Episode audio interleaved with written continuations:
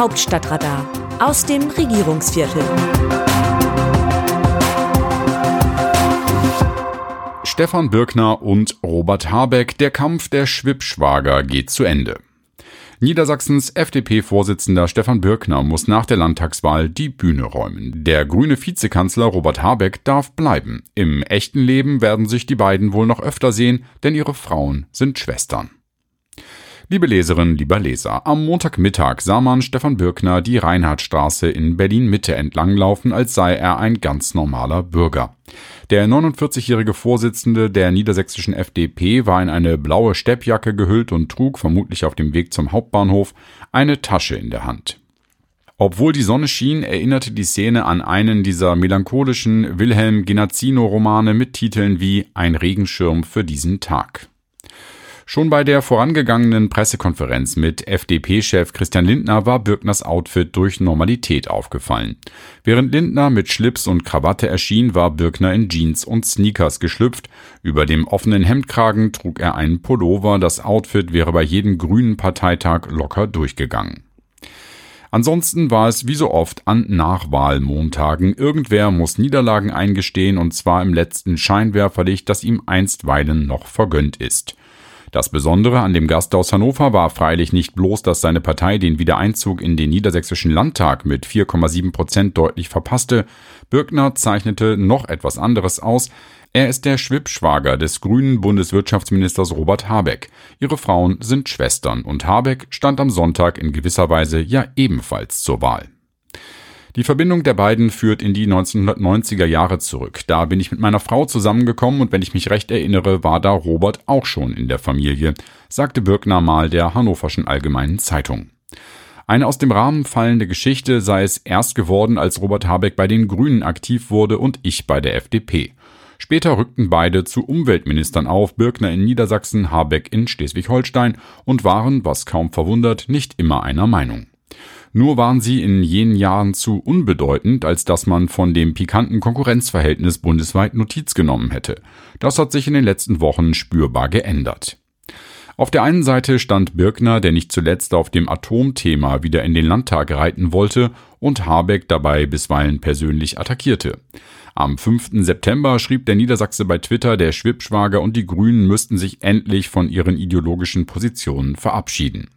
Am 12. September nannte es Birkner fahrlässig, jetzt auf Atomkraft zu verzichten. Immerhin gehe es um nicht weniger als das Fundament unseres Wohlstandes. Dabei verlinkte er einen Artikel der Frankfurter Allgemeinen Zeitung mit der Überschrift Wut auf Habeck. Am 28. September wandte sich Birkner gegen Habecks Warnung vor Koppelgeschäften zwischen Laufzeitverlängerung und Gasumlage mit den Worten, wer ganzheitliches Denken als Koppelgeschäft bezeichnet, vernachlässigt marktwirtschaftliche Kernprinzipien. Habeck kämpfte unterdessen an zwei Fronten, mit der atomkritischen eigenen Partei und den Birkners dieser Welt.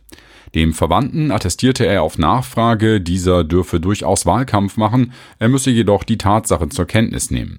Im Ton schien Sympathie durch, die beiden Politiker mögen sich und lassen das auf Nachfrage durchaus wissen. Als Stefan Bürkner am Montag gefragt wurde, ob sich der Vizekanzler denn schon bei ihm gemeldet habe, verweigerte er gleichwohl die Antwort. Das sei persönlich und werde persönlich bleiben, sagte der Mann, der mal Richter und Staatsanwalt war und die Berliner Bühne am Anfang nach einer halben Stunde wieder verlassen musste. Robert Habeck, der das Auf und Ab des Politikerlebens derzeit ebenfalls schmerzhaft zu spüren bekommt, darf auf dieser Bühne bleiben. Er muss auch.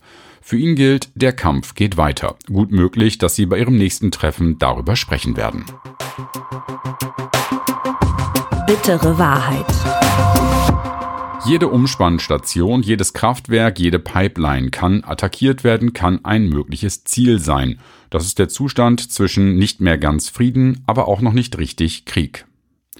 Carsten Breuer, Befehlshaber des Territorialen Führungskommandos der Bundeswehr. Wie sehen andere Nationen Deutschland? Wie das Ausland auf die Lage schaut. Die niederländische Zeitung De Volkskrant plädiert für ein einheitliches Vorgehen der EU in der durch Russlands Krieg gegen die Ukraine ausgelösten Energiekrise.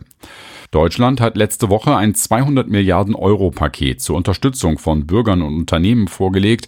Damit zog es heftige Kritik anderer EU-Mitgliedstaaten auf sich.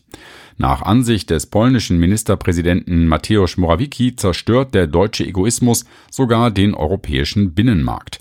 Es würden keine gleichen Wettbewerbsbedingungen mehr herrschen, wenn Unternehmen in reichen Mitgliedstaaten großzügig unterstützt werden, während ihre Konkurrenten in ärmeren Ländern viel weniger auf die Hilfe ihrer Regierungen zurückgreifen können, so die Kritiker.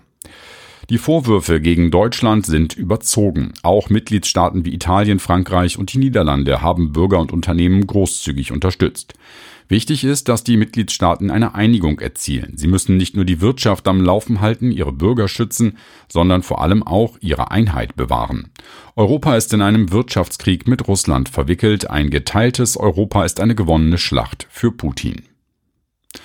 Zum Wahlergebnis in Niedersachsen heißt es im Schweizer Tagesanzeiger, Christdemokraten, Alternative für Deutschland und Linkspartei unternahmen alles, um die Wahl für ein neues Parlament im Bundesland Niedersachsen in eine Abstimmung über die Krisenpolitik der Bundesregierung in Berlin zu verwandeln. Vom Verdruss über die Energiepreise, der Angst vor Atomkrieg und Rezession wollten sie profitieren und nebenbei den Amtsinhaber der SPD aus dem Amt fegen.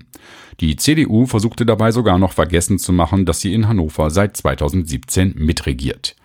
Das Manöver misslang und das war nicht einmal eine Überraschung. In Deutschland werden Ministerpräsidenten fast nie abgewählt, wenn sie beliebt sind und sich aufrichtig um ihr Land bemühen.